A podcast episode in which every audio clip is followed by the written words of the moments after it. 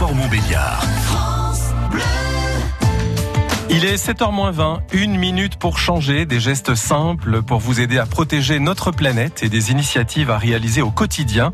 Alors Anne Delano n'a pas fait sa liste au Père Noël, pas encore en tout cas. Elle a plutôt une demande particulière concernant les emballages cadeaux cette année. Nous essayons aujourd'hui, 20 décembre, de donner des idées au Père Noël qui ne peut pas forcément penser à tout et oublie parfois d'utiliser du papier cadeau recyclé.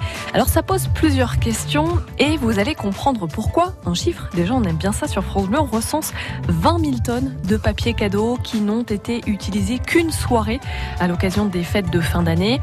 Alors il y a plusieurs choses. D'une part, il y a les papiers recyclables comme le papier craft. Il faut juste penser pour euh, qu'il soit bien recyclé qu'il ne faut pas qu'il y ait de mélange de matière. Ça, c'est important. Et puis une astuce aussi qui fonctionne bien si vous avez un doute euh, pour savoir s'il contient, par exemple, du plastique. Vous déchirez votre emballage et s'il se déchire très facilement, bah, il est en papier tout simplement. Et s'il y a comme une résistance, là, c'est qu'il contient sans doute du plastique. Ça, c'est une astuce.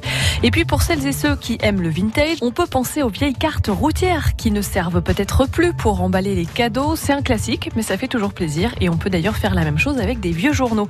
Ah oui, et puis une dernière chose aussi, nous pouvons suggérer au Père Noël de se passer du scotch pour cette année et d'utiliser une ficelle, par exemple, qui pourra se réutiliser à l'infini. Donc le Père Noël n'aura pas à fabriquer le papier cadeau puisqu'il existe déjà, ça lui fait moins de travail et en plus, il protège notre environnement. Et pour les plus créatifs et les plus créatives, vous pourrez même aussi, pourquoi pas, emballer avec du tissu.